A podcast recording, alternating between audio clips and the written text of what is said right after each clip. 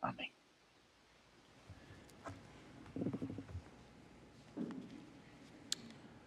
A reading from the letter of St. James. Lectura de la carta del apóstol Santiago. Blessed is he who Queridos hermanos, dichoso el hombre que soporta la prueba, porque una vez aquilatado recibirá la corona de, de la vida que el Señor ha prometido a los que le aman. Cuando alguien se ve tentado, no diga que Dios lo tienta. Dios no conoce la tentación al mal y Él no tienta a nadie. A cada uno le viene la tentación cuando su propio deseo lo arrastra y seduce.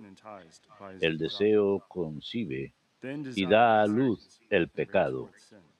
Y el pecado, cuando se comete, engendra muerte. Queridos hermanos, no se engañen. Todo beneficio y todo don perfecto viene de arriba, del Padre de los astros, en el cual no hay fases ni periodos de sombra. Por propia iniciativa, con la palabra de la verdad, nos engendró para que seamos como la primicia de sus criaturas.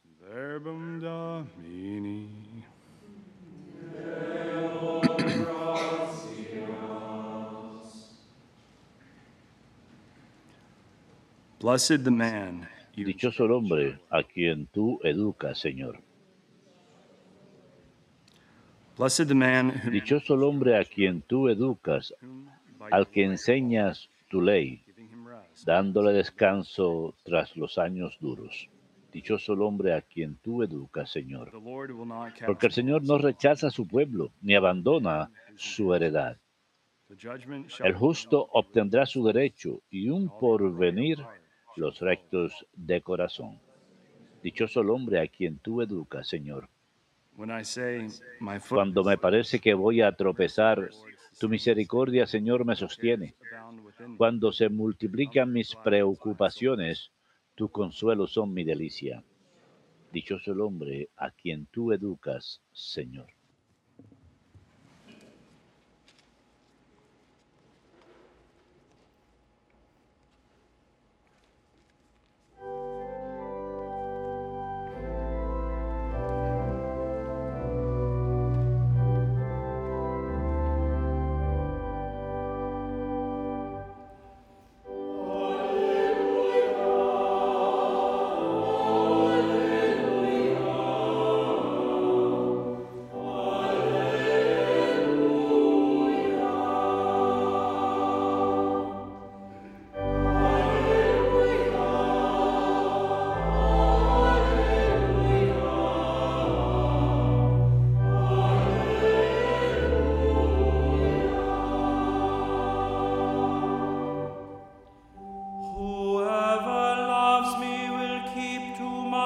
Que me ama cumplirá mi palabra, y mi Padre lo amará, y haremos en él nuestra morada, dice el Señor.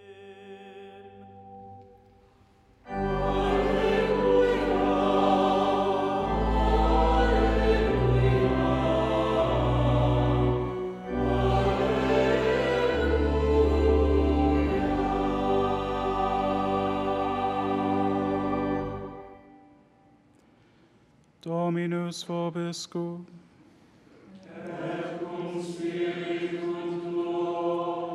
Lectio Sancti Evangelii secundum Marcum.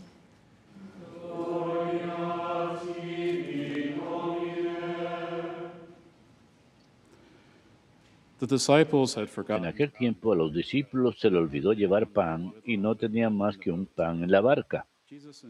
Jesús les recomendó, tengan cuidado con la levadura de los fariseos y con la de Herodes. Ellos comentaban, lo dice porque no tenemos pan.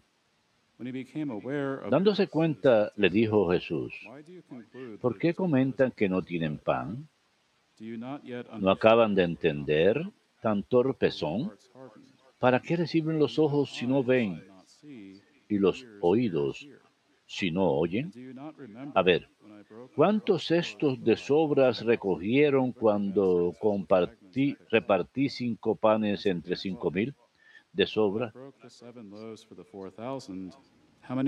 Se acordaron, comentaron doce. ¿Y cuántas canastas de sobras recogieron cuando repartí siete entre cuatro mil? Le respondieron siete. Y él les dijo, ¿no acaban de entender?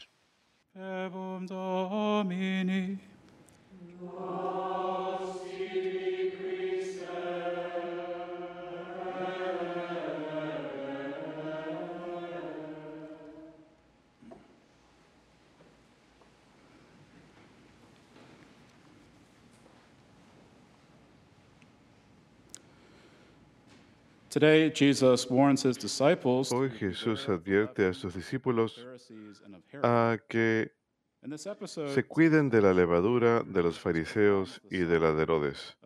Esto 4,000 ocurre poco tiempo después que Jesús da de comer a cuatro mil personas con siete panes y unos pocos peces. Así que los discípulos deben recordar esto. En la lectura de ayer, los fariseos piden una señal de Jesús, a pesar que Jesús había estado realizando todo tipo de milagros.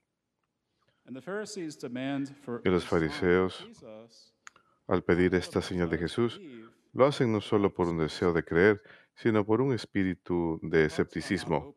Sus corazones no están abiertos a sus obras misericordiosas entre su pueblo. Al contrario, están endurecidos hacia el Señor. E incluso si Jesús hubiese capitulado y les hubiese dado una señal, probablemente lo hubieran desestimado como una ilusión óptica o hubiesen dado alguna otra excusa para no creer. No tenían interés en creer en Jesús. E inmediatamente después de su encuentro con los fariseos, Jesús advierte a sus discípulos acerca de la levadura de los fariseos y de la de Herodes.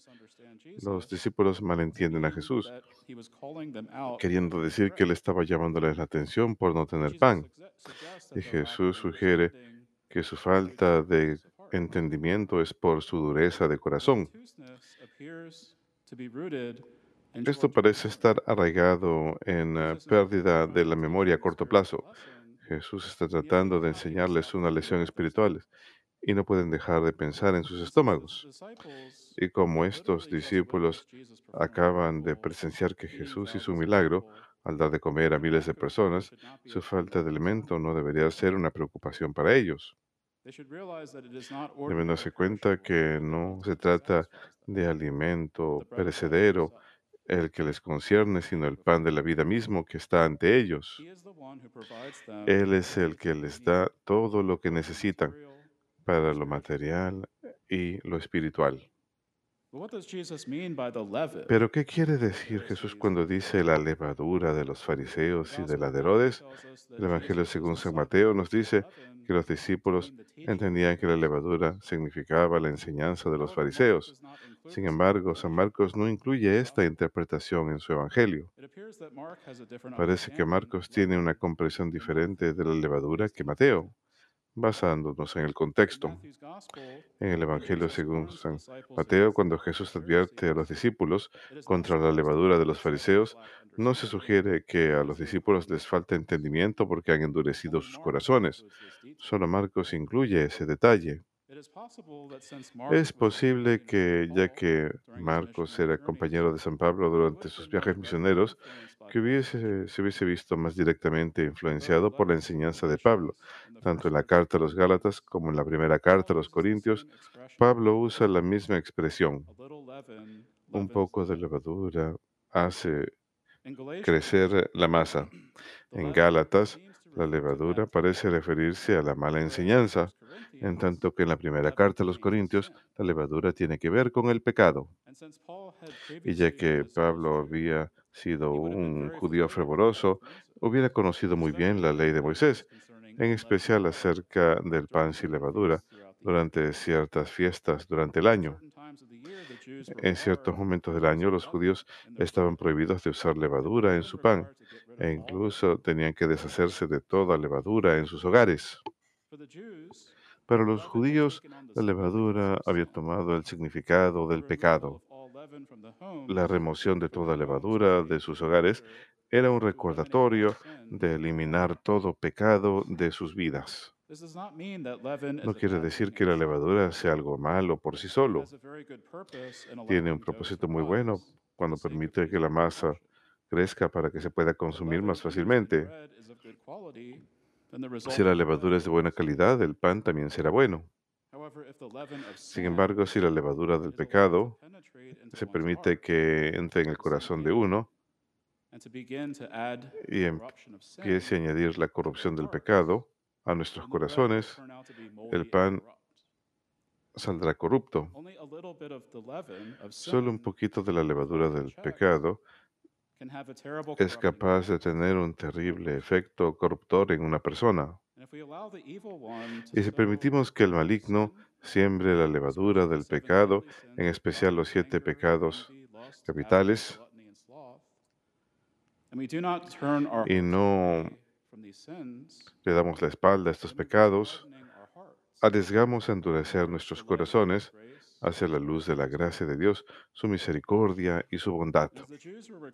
Y así como los judíos estaban requeridos a deshacerse de la levadura en sus casas durante ciertas épocas del año, Jesús les advierte a sus discípulos en contra de permitir eh, el tipo equivocado de levadura en sus corazones.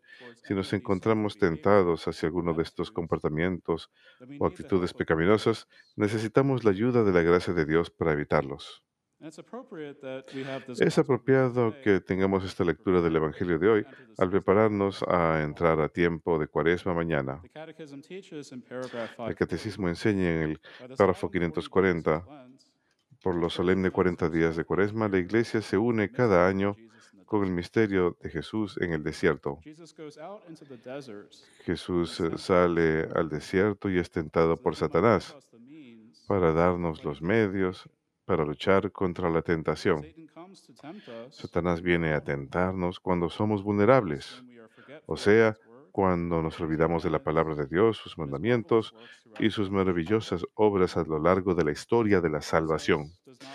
Jesús no trata de participar en argumentación racional con el maligno, sino nos le recuerda sencillamente las palabras de las Escrituras.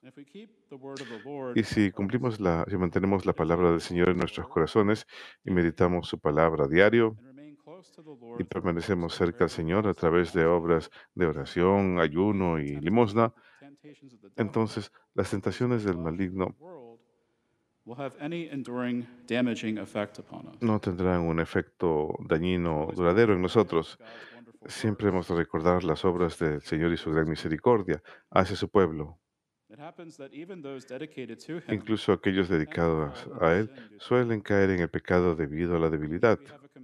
Sin embargo, tenemos un Dios compasivo, quien está dispuesto a perdonarnos y restaurarnos a la gracia si hemos caído en grave pecado. No hay pecado que esté más allá de su capacidad para perdonar. Es solo cuando endurecemos nuestros corazones que la gracia sanadora de Dios no tiene efecto. Así pues, es esencial que permitamos que el Señor moldee nuestros corazones a imitación de su propio corazón misericordioso. Esto involucra obligatoriamente un cambio de mente y corazón, desasirnos de nuestras propias ideas que van en contra de la enseñanza del Señor y su iglesia. Y el Papa Francisco ha comentado sobre este pasaje diciendo, pidamos la gracia para tener un corazón que no sea ideológico y por lo tanto endurecido, sino abierto y compasivo ante lo que está ocurriendo en el mundo, porque por esto seremos juzgados en el día del juicio final, no por nuestras ideas o ideologías. Tenía hambre y me diste de comer. Estaba en prisión y me visitaste. Estaba afligido y me consolaste. Está escrito en el Evangelio que esto es compasión. Esto es suavidad de corazón. Y la humildad, la memoria de nuestras raíces y nuestra salvación nos ayudarán a preservarlo. Cada uno de nosotros tiene algo que ha, endurecido en nuestros corazones.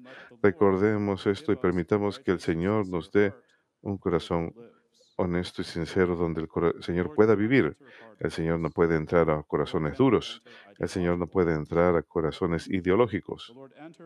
El Señor entra solo a los corazones que son como los de Él. Corazones compasivos, corazones que tienen compasión, corazones abiertos. Que el Señor nos dé esa gracia.